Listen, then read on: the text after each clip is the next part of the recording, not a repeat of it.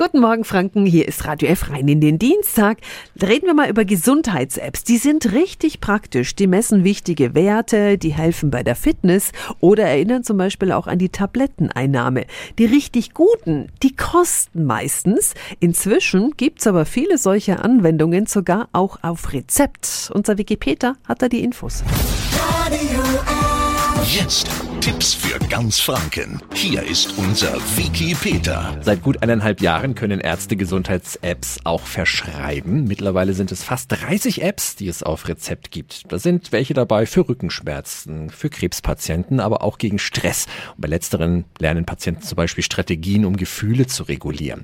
Die Gesundheitsanwendungen helfen, Krankheiten zu erkennen, zu überwachen und zu lindern. Und viele Apps lassen sich auch gleichzeitig mit dem behandelnden Arzt nutzen, um sich über die Fortschritte auszutauschen. Wie bekommen wir so eine App auf Rezept? Wenn der Arzt eine entsprechende Diagnose feststellt, dann können wir das ausgestellte Rezept für die Anwendung bei der Krankenkasse einreichen. Die schickt dann einen Code, mit dem wir die App kostenlos herunterladen und freischalten können.